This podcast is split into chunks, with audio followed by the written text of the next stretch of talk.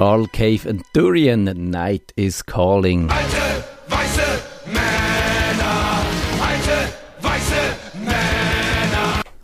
Da sind alte weiße Männer im Studio. Der Digi Chris ist da. Hallo Digi Chris. Halli, hallo. Und wir haben einen Gast. Sollen wir schon verraten, wer es ist? Oder du kannst dich im Fall auch in unsere Pre-Show einmischen. Aber wir machen es spannend. Hey, wir, machen es spannend. wir haben wirklich ein spannendes Thema.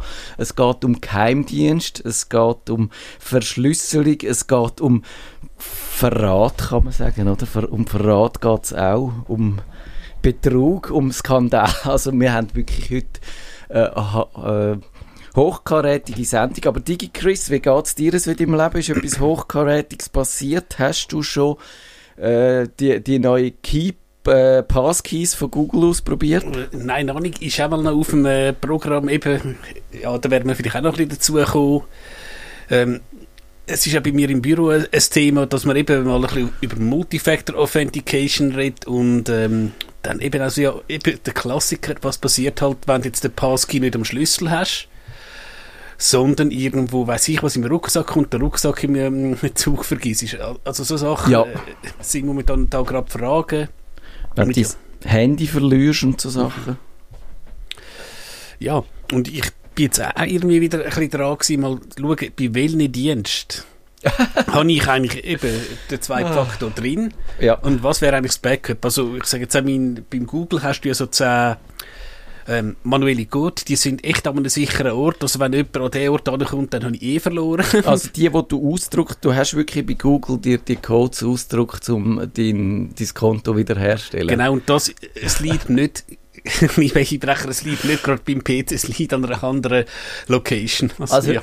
Ich kann euch verraten, dass ich die auch ausgedruckt habe, die Codes, weil äh, letztes Jahr habe ich gefunden, ja, was mache ich, wenn ich nicht mehr in mein Google-Konto komme, jetzt gerade mit diesen äh, Key-Passes und, oder Passkeys und all dem Zeug. Und dann habe ich gefunden, und, und fünf Minuten nachdem ich es ausgedruckt habe, habe ich gesagt, ich verstecke es an einem guten Ort. Fünf Minuten später habe ich nicht mehr gewusst, wo, wo es war. Und ich finde, also es ist, es ist schon schwierig. He? Und ich habe mir auch überlegt, wenn du heute mit dem Handy unterwegs bist, und zum Beispiel in der Ferien und dann dort dein Flugticket und einfach alles dort drauf hast und dann verlierst das Handy, dann bist du schon eigentlich ziemlich aufgeschmissen. Äh, Es gibt auch noch viele, ich habe jetzt schon erzählt, eine Anekdote, eben bei deinem Swisscom-Account kannst du ja auch den Zweitfaktor rein tun und der kommt via SMS. Und da war irgendjemand, gewesen, der ist im, wirklich im obersten Ort von Deutschland in einem Sabbatical gewesen. Und hat einfach sein iPhone im Meer versenkt. Und hat Oh. so versenkt, dass das iPhone futsch war. Und ja, dann hat er gesagt, ja, ich kann mir ja neue eSIM machen. Ja. Ja, eben, halt auf seinem Notebook Swisscom ch slash Login. Ja, geben Sie Ihr SMS-Passwort Ja, ein. ja, genau. Und anscheinend ist die Lösung momentan, also stand vor ein paar Monaten bei der Swisscom, dass du mit Pass oder ID in einen Shop musst. Jetzt hat es halt in Norddeutschland, glaube ich, keinen Swisscom-Shop. Es wird schwierig, hä? Also das, ich glaube, wir müssen mal eine Sendung zu dem machen, was man wirklich, wenn man auf Reisen unterwegs ist und mit seinem Handy, sein Handy verliert und alles dort drauf hat, was man dann so macht, was es für Möglichkeiten gibt, um sich absichern. Da, also wenn ihr, liebe Hörerinnen und Hörer, äh, da Erfahrungen gemacht habt, möglichst auch dramatische, wo ihr selber aufgeschmissen sind und irgendwo angekommen sind und äh, mehr gewusst haben, wenn ihr heimkommt, dann erzählt euch das, uns das. Wir würden gerne eine Sendung zu dem machen und auch die schlimmsten und schönsten Anekdoten mit oder ohne Happy End dann äh, sammeln. Und ich glaube, weil wir heute so ein spannendes Thema haben, fangen wir äh, 20 Sekunden zu früh an. Ist das okay, Digi Chris? Oder willst noch... Nein, let's go.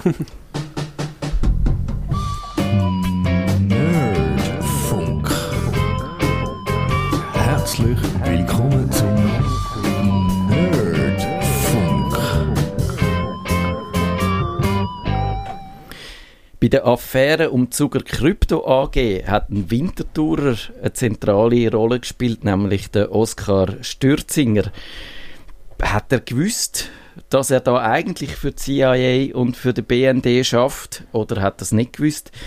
Du bist da im Studio, Dominik Landwehr. Du hast dich ja intensiv mit der ganzen Affäre beschäftigt, aber mich dunkt auch, du sagst irgendwie ein bisschen äh, zu dem Thema gekommen, wie die Jungfrau zum Kind, äh, zu dieser ganzen äh, Kryptographie-Geschichte und zu diesen zu Geheimdiensten und zu den Enigma.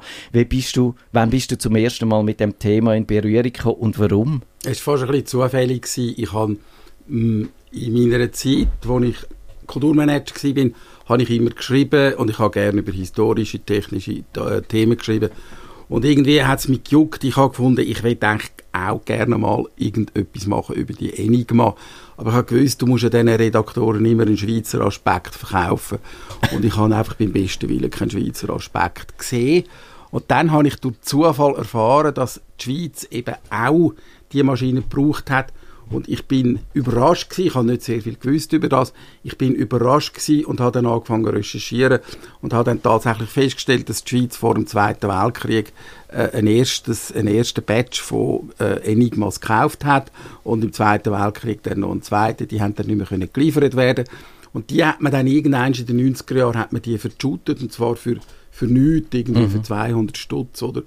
Und das haben also die, die, die da äh, Sammler sind und Spezialisten, die haben, das hat man alles gewusst, auch die Wissenschaftler haben das gewusst, dass es eine spezielle äh, Schweizer Enigma gegeben hat, die eben eigentlich keine spezielle war, sondern es ist die kommerzielle gewesen.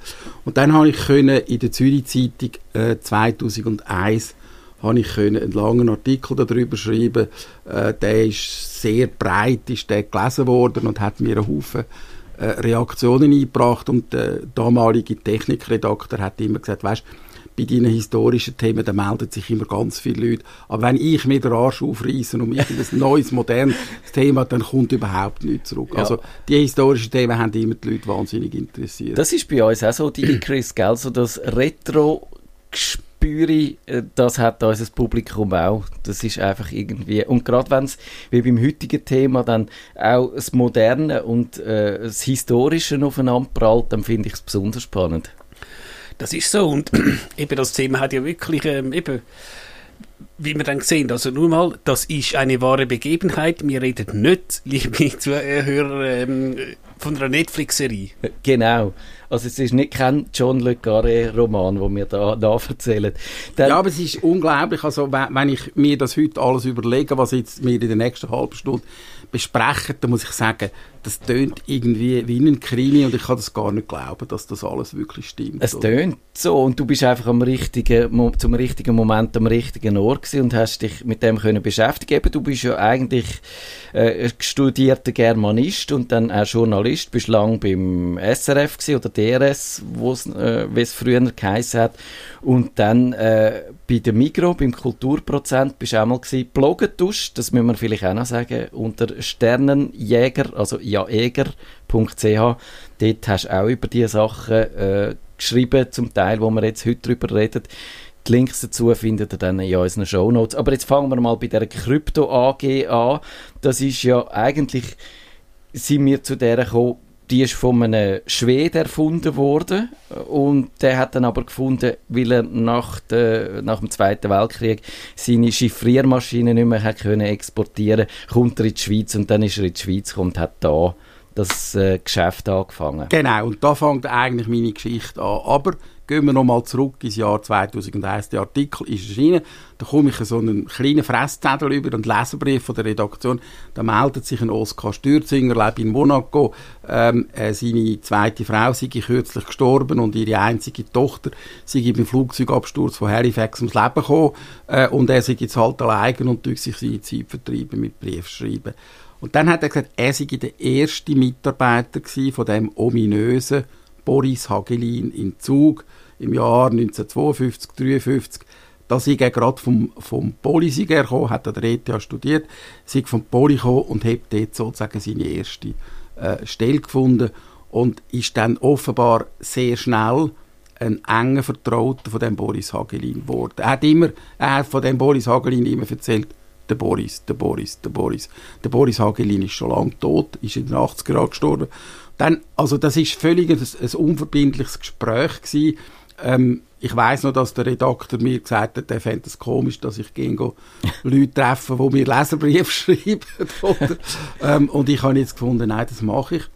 Und am Schluss von dem Gespräch, das ist nicht so lang gegangen, das ist eine Stunde gegangen, im Hotel Central, da langt er ähm, am Boden und am Boden hat es so einen äh, Stoffsack gehabt und in dem Stoffsack hinein hat es eine Büchse gehabt. Das ist jetzt der Karton. wo Das ist die, die du dabei hast, die, Genau. die Büchse. Und in dem, in dem Karton hinein hat es eine Chiffriermaschine gehabt.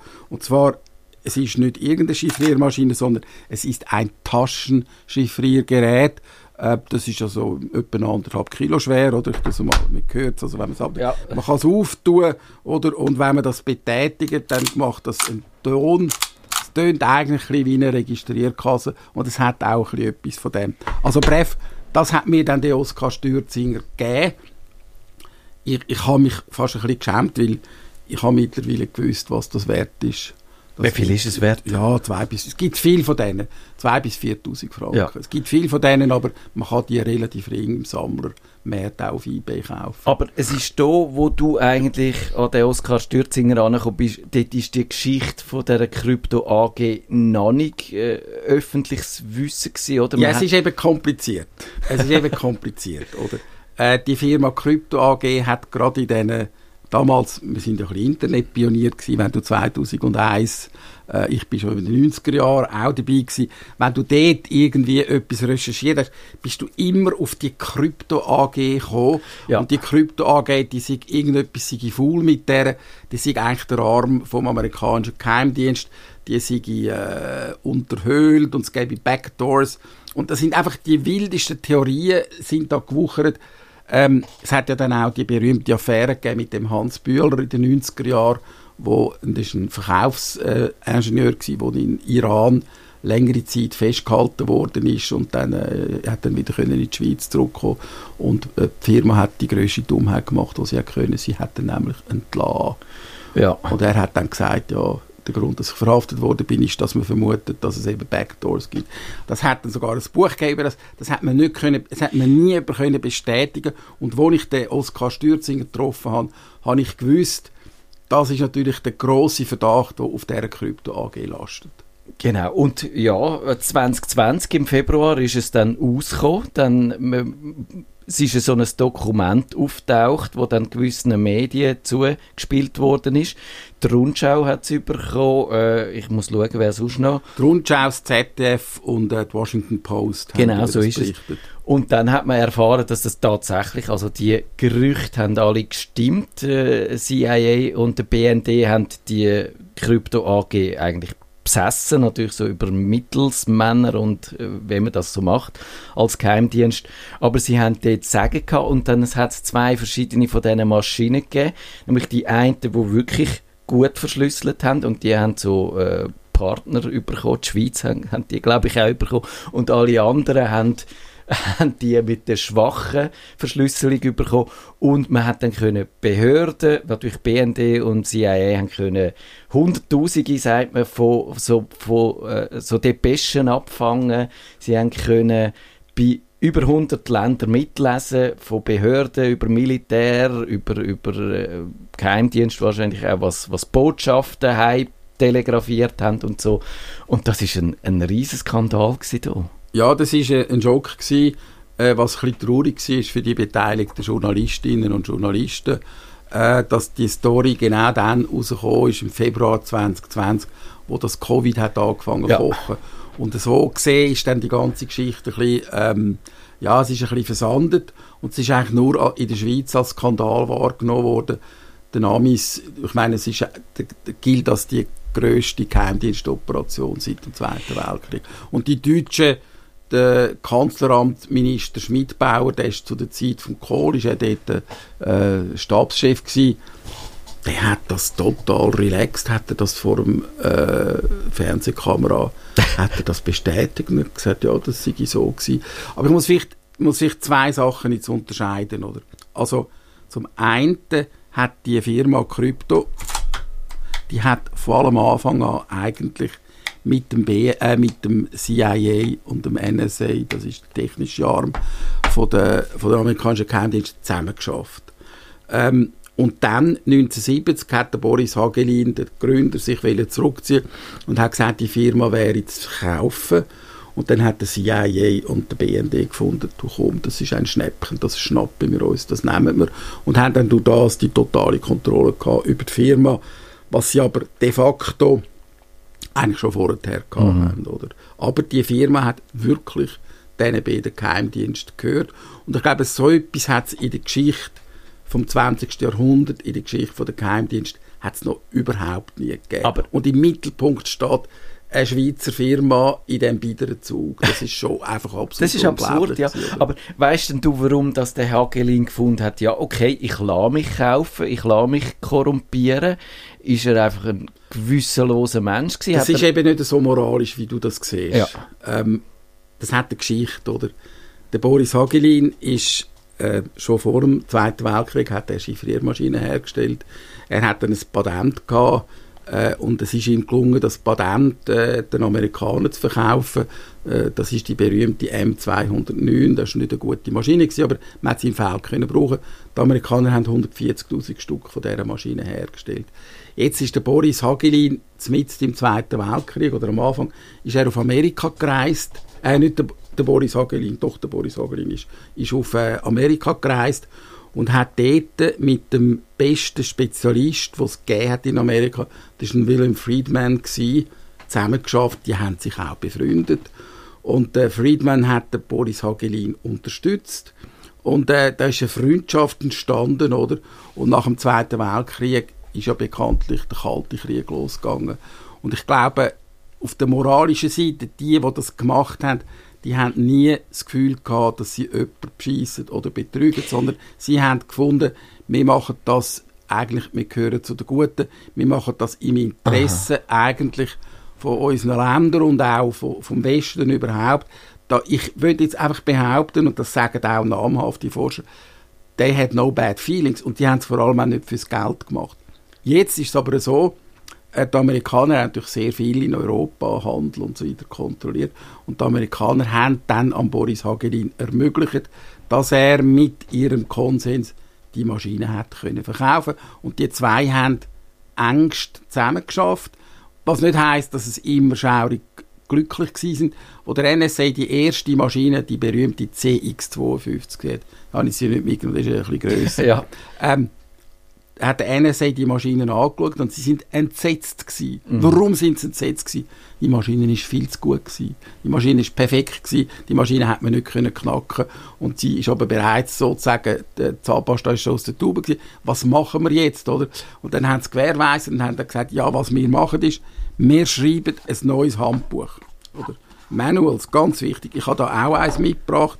Das Manual für die CD57. Allein das ist eigentlich ein kleiner eine kleine Trauwei. Sie haben neue Handbücher geschrieben und haben bewusst in die Handbücher hineingeschrieben, ähm, was eben die Länder, wo man nicht so als vertrauenserweckend angeschaut hat, sollen machen. Und man hat denen einfach schwache Algorithmen untergejubelt. Man muss wissen, die Maschinen von dem Boris Hagelin, die sind prinzipiell gut. Die sind hochkomplex, die sind viel komplexer als die Enigma, ähm, weil sie eben unregelmäßige, ähm, ja, sie haben unregelmäßige Schritte, oder? Und, äh, und ähm, die Maschinen sind schwer zum Knacken, oder? Und äh, de, das hat das hat das, das hat der CIA und der NSA haben das gewusst, oder? Und äh, die Maschinen sind eigentlich viel zu gut gewesen. Und äh, nachher hat man sich dann geeinigt, dass man immer zwei verschiedene Maschinen macht und dass man sagt, es gibt die guten Maschinen und es gibt die weniger guten Maschinen. Und die Maschinen haben sich optisch eigentlich nicht voneinander Mhm. unterschieden, oder? Da hat man dann irgendwie bei einer Seriennummer müssen sehen Ja, welche das hat irgendwie, genau. Der Verkäufer hat es müssen wissen, dass er am richtigen die Richtung Ja, verkauft. aber was natürlich auch ist, ich glaube, die Chefingenieure bei der Krypto AG, die haben das alle gewusst. Ja. Die haben das, weil, ich meine, die haben das müssen entwickeln, oder? Die haben das gewusst, oder? Und natürlich, ich habe ich habe den Oskar Stürzinger nie gefragt, weil ich habe das ist ein Trauma, über das wollte er nicht reden. Ich habe ihn nie gefragt. Ich muss aber davon ausgehen, dass er selbstverständlich das gewusst hat. Er spielt auch eine wichtige Rolle. Er ist keine Schlüsselfigur gewesen, weil er ist schon zu alt gewesen. Er spielt eine wichtige Rolle in dem Geheimpapier, aber er hat es gewusst, oder? Aber er ist nicht Schlüsselfigur. Aber er hat es nicht ausplaudert, obwohl er ja nein, früh pensioniert worden ist und man hat den Eindruck, äh, die Krypto AG ist nicht so gut mit ihren Mitarbeitern umgesprungen, obwohl die ja eigentlich hätte alles Interesse daran müssen haben, dass die zufrieden sind und, und keine böse Gefühle in einem Das kann man Markt so nicht sagen. Das kann man so nicht sagen.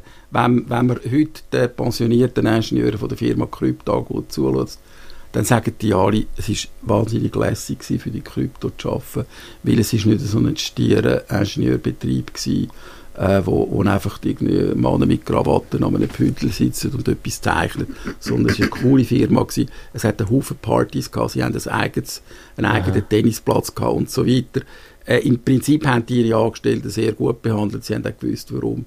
Dass sie dort mit dem Hans Bühler einen ganz bösen Bock geschossen haben, das ist eigentlich, es ist eigentlich, äh, ja, es ist mir auch ein Rätsel. Ja. Aber die haben, die Leute, es haben ja viele Leute das gewusst und das haben die in diesen Interview auch gesagt, ähm, die Leute haben gewusst, wenn sie das ausplaudern, haben sie erstens ihren Job los und zweitens mal sind sie und ihre Familie bedroht.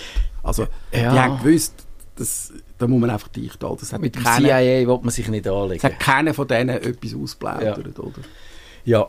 DigiChris, hättest du für Krypto AG geschafft, wäre das ein, äh, für dich äh, ein, ein interessanter Arbeitgeber gewesen? Also ich, ich, eben, du hast ja gesagt, Zugsteinhaus, also ich habe lange zu Zug geschafft, also ich bin lang jedes Mal der ihrem Gebäude vorbeigefahren, das muss so 0809 gewesen sein, also ich denke, was du jetzt sagst, ähm, ähm, spannender Arbeitgeber, eben die Benefits, die du so hast und eben, wahrscheinlich hätte ich jetzt als frisch von der Fachhochschule, hätte jetzt mir wahrscheinlich nicht gerade gesagt, dass du jetzt da irgendwas machst, ich hätte einfach gesagt, mach den und den Algorithmus Du hättest einen Job gehabt und du Ja. hättest deine Ja. Sachen erledigt und, und, Und- du hast dich manchmal gefragt, du hättest manchmal ihnen Vorschläge gemacht, die besser wären. Und dann hast du gesagt, nein, nein, es langt, wenn es so ist, oder? Und Ja. du hast dann nicht gefragt, warum, weil der Chef sagt, was man macht, oder? Ist ja in der Industrie ist das oft so. Ich habe auch Bekannte, die haben bei einer Firma geschafft, dann sagt sie, ja, ich kann ihnen gezeigt, wie wir es besser machen können. Und dann hast du gesagt, das machen wir nicht, das kommt zu teuer, oder? Ja, Ja, genau. Also, Wie, wie hast denn du den Oskar Stürzinger erlebt? Was ist das für ein Typ gewesen? Was hat er dir erzählt? Oder äh, hat er, äh, hat er dann doch, du sagst, nicht das Bedürfnis gehabt, Beichte abzulegen, so quasi? nein, überhaupt nicht. Ich habe aber auch nicht das Bedürfnis gehabt, da jetzt zu bohren, oder? Ja. Der Oskar Stürzinger ist ein ganz wunderbarer, herzlicher Mann gewesen, wo, wo mir etwa all, all Monate mal einen Brief geschrieben hat, wobei die Briefe manchmal komisch gewesen sind. Er hat sehr viel Zeit verbracht, um irgendwelche Reklamationen vorzubringen und hat mich dann einmal ins CC genommen und hat mir wieder so einen Brief geschickt. Oder? Er hat der ganzen Familie jedes Jahr Geschenk gemacht, hat sich immer etwas überlegt oder etwas Technisches, der Kind zum Beispiel einen Wecker, der an die Decke projizieren tut. Und ähm, ich habe ihn vielleicht pro Jahr zwei bis drei Mal gesehen. Ich habe dort Events organisiert, eben im Bereich von digitalen Medien. Und wenn er da war, er war natürlich auf der Liste, gewesen, oder, äh, dann ist er gekommen.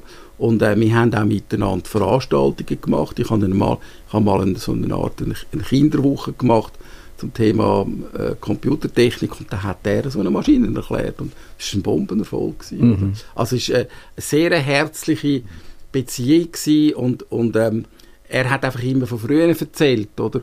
Und er hat mir auch sehr viel Literatur geschenkt. Er hat mir eigentlich einen, einen grossen Teil von seiner kryptografischen Bibliothek geschenkt. Und da gibt es natürlich, ich habe gewusst, was da wann passiert ist. Und er hat mir immer wieder die entscheidenden Sachen, zum Teil einfach in Fotokopien, hat er mir geschenkt. Und ich habe gewusst, was das ist. Und habe das toll gefunden, oder? Dass er mich würde auf sein Erbe nehmen, Eben. das hätte ich natürlich nicht erwartet. Du hast ja dann von ihm äh, also ein paar Maschinen noch bekommen, so Chiffriermaschinen, die er noch gehabt hat in seinem Besitz. Genau, ich habe, das ist eine komplizierte Sache, weil äh, ich habe nach, nach seinem Tod 2011 erfahren, dass ich äh, zu den Erben gehöre und das ist aber dann mehr als zehn Jahre gegangen, bis wir das Erbe in Monaco können abholen. Ich habe sogar zweimal müssen gehen, weil sie haben das, sie haben seine Wohnung geräumt, haben das in Kisten da und in diesen Kisten hat es dann allerlei gehabt. und als ich das erste Mal dort war, haben sie dann in meiner Gegenwart die Kisten aufgemacht und dann ist er mal als erstes Kurzwellenradio rausgekommen, nachher ein Messerschleifer und dann ein Labornetzteil und so ist es dann weitergegangen und es ist nichts von, von Chiffriergeräten. Am Schluss sind dann eben drei Chiffriergeräte rausgekommen und die habe ich dann in einem zweiten Anlauf, habe ich dann die, die Februar, habe ich die dürfen holen, oder? Also man kann schon sagen, der Oskar Stürzinger war ein bisschen ein Nerd, gewesen, wenn auch eben mehr auf der analogen Ebene wie wir heute, aber äh, der, hat, der hat das gelebt, was er da gemacht hat. Absolut, also der hat für Kryptographie hat er brennt und er hat einem auch das auch gern erzählt oder und hat dann gesagt, weisst, früher hat man nicht dürfen über Kryptographie reden, so wie man nicht über Kondom geredet hat, das ist tabu gewesen, oder? Also Kryptographie, das ist ein, ein Pfui Pfui, da redet man nicht drüber. Das ist übrigens auch, ich habe mit dem bekanntesten deutschen Mathematiker äh, mit dem Friedrich Bauer über genau das geredet. Oder? Ja. Äh, der ist gestorben in der, ähm, vor, vor 10, 15 Jahren. Und der Friedrich Bauer ist einer von, ist nach, nach dem Krieg ist er dann äh, Mathematiker geworden, hat fertig studiert und äh, er hat gesagt, er ist der Erste gewesen, der in den 80er Jahren angefangen hat, Vorlesungen zu halten über Kryptographie. Und er ist der Erste in Deutschland, der ein Buch geschrieben hat, ein mathematisches Buch über Kryptographie. Das ist etwa zehnmal aufgelegt worden und das ist wahrscheinlich das meistverkaufte Mathematikbuch gewesen, eine Zeit lang, wo aber die, die es gekauft haben, nicht verstanden haben. Ja. Es, das finde ich ja wirklich verblüffend, wie das also von einem absoluten Exotenthema, wo vielleicht eben einen Mathematiker interessiert hat, zu einem absolut allgegenwärtigen Thema geworden ist, auch wenn man es vielleicht nicht direkt kann vergleichen kann, aber DigiChris, man kann schon sagen, also äh, die Verschlüsselung, die wir heute im Internet brauchen und wo wir keinen Messenger könnten privat brauchen und kein Online-Shopping machen, das ist schon ein ziemlich direkter Nachfolger von dem, was wir sehen. Natürlich äh, technisch ein bisschen äh, weiterentwickelt und vor allem digital und nicht mehr analog, aber es ist das gleiche Prinzip. Ja, ich glaube auch, ich sage jetzt, Laien wissen halt eigentlich, wenn du jetzt auf zkb.ch oder ubs.com gehst und ob ein Schlüssel ist, dass grundsätzlich man, also ich sage jetzt grundsätzlich nicht kann mitlesen. So Sachen, dass er Leute schnallen und das kennst du wahrscheinlich auch, äh, wenn du jetzt WhatsApp solltest brauchen, wenn jemand ein neues Handy hat, kommt ja immer, Achtung, die Sicherheitsschlüssel haben geändert. Und da habe ich auch schon bei der Familie gefragt, wo das ist. Ja, was ist jetzt da los, bin ich gehackt worden? Ja. Das sind so Sachen, dass ich glaube, ein gewisses Bewusstsein mit der Kryptographie schon, ich sage jetzt auch die, die, die ein bisschen älter sind, die wissen wahrscheinlich ungefähr, was ein Enigma war, also sie können sie sicher nicht erklären, sie wissen das auch und Es gibt einfach etwas ganz Wichtiges, man muss wissen, oder? Die mechanischen Chiffriermaschinen sind zwar komplex und anspruchsvoll, aber die Zahlenfolgen, die die Algorithmen produzieren, die sind prinzipiell endlich. Irgendein wiederholt sich das. Mit den modernen Algorithmen ist das nicht so.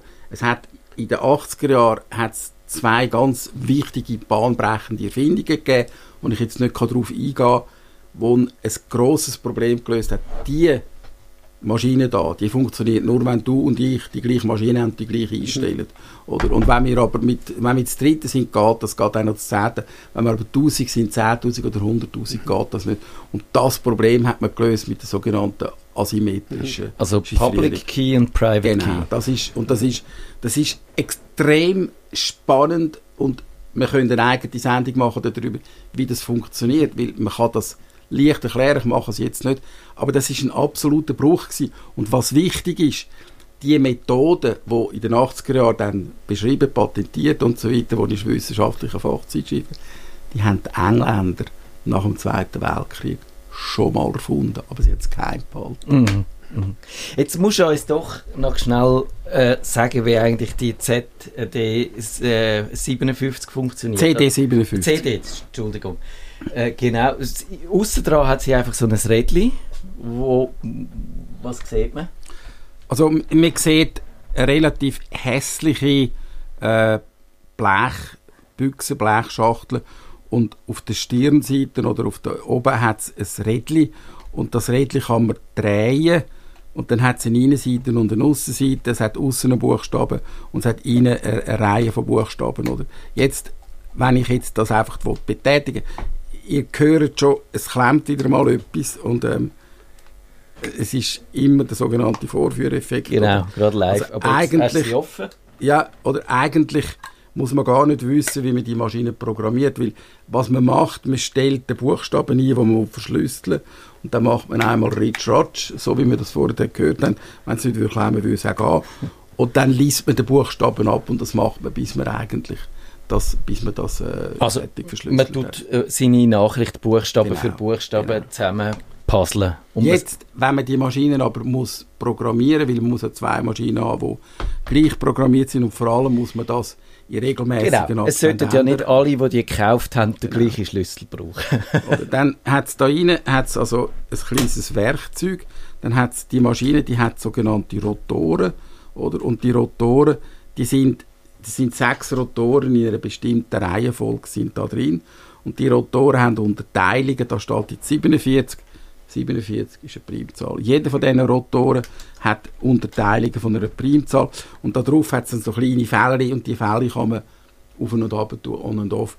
Und das ist ein wahnsinniges Kniffel, bis man die Maschine neu eingestellt und neu programmiert hat. Oder es hat dann da nochmal ein paar Einstellungen, wo man muss äh, verändern. Das sind so harzige Rädchen, wo man muss, wo man muss gegeneinander drüllen.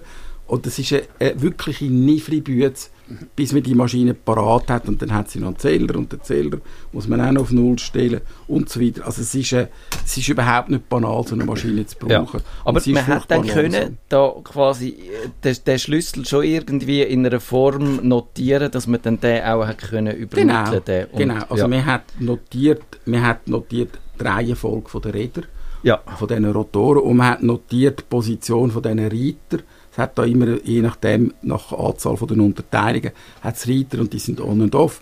Und dann hat es beim vorderen Rad hat's nochmal hat's noch ähm, so Reiter, die man muss verstellen das hat man können, da hat ein Formular dafür, das hat man können verstellen Und- das hat man können aufschreiben. Eben, also das Wichtige bei der Verschlüsselung, es wäre jetzt ja, wenn ich dir irgendein Word-Dokument schicke, wo ich sage, jetzt weiss ich, was Sachen drin sind, und dir das Passwort, dein Mail äh, ja, bringt es relativ wenig. Ist wahrscheinlich da auch so. Wenn wir jetzt zwei hätten wollen mit dieser Maschine kommunizieren, hätte ich müssen einfach schauen, wir sehen uns bei dir in der Wohnung, Genau. 100'000 Prozent sicher sein, dass da kein Wanzen drin ist, dann das Zeug austauschen Genau. und dann gehen.